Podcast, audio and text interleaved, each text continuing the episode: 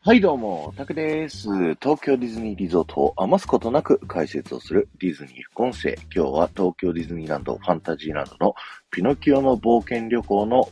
前から聞いてください。えー、ディズニー副音声、最近仕組み系のね、えー、お話をさせていただいているんですけども、今日はこのピノキオの冒険旅行の中でですね、えー、クライマックス最後の方のシーンにあるですね、ブルーフェアリー、あの、妖精のね、えー、お姉さんの、あの仕組みについてお話をしたいと思います。クライマックスでですね、えー、ピノキオがですね、人間の男の子に、あの、なったという、変身したっていうシーンが、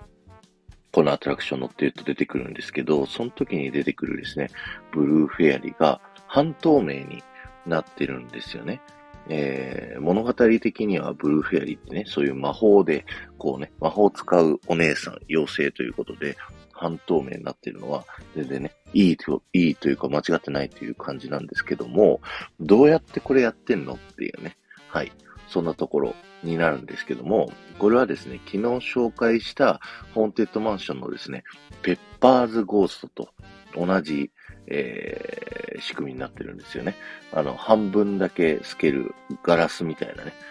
こう、ものを使ってですね、えー、対象者を、えー、別の場所に人形を置いといて、その人形をライトアップさせることによって、そのガラスに、えー、反射させると。で、僕たちはそのガラスを見てるんで、えー、半分だけ透けてるフェアリーゴッドマザー違う、ブルーフェアリーが、えー、見ることができるよという風になっております。なのでですね、このピノキオと冒険旅行、そのブルーフェアリーのシーンでですね、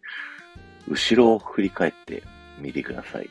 そうするとですね、ホーンテッドマンションではですね、その人形見えないようになってるんですけども、えー、このピノキオの冒険旅行では、その、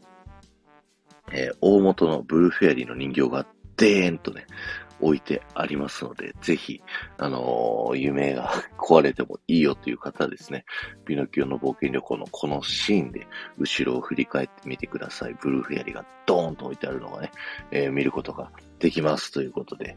えー、ぜひ見てみてください。今日は終わりです。ありがとうございました。この放送が面白いと思った方は、ポッドキャストで聞いている方は、ぜひね、フォローよろしくお願いします。そして、えー、スタンド FM で聞いている方はですね、フォローももちろんなんですけども、いいねやコメントをすることができますので、ぜひ、ぜひそちらの方もね、残していってください。そして、スタンド FM でね、さらにレターという機能がありまして、あの、匿名でね、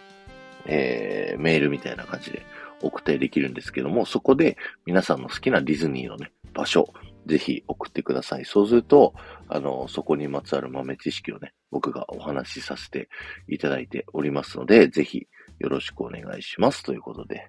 ありがとうございました。この後も夢が叶う場所、東京ディズニーリゾートで素敵な旅のひとときをお過ごしください。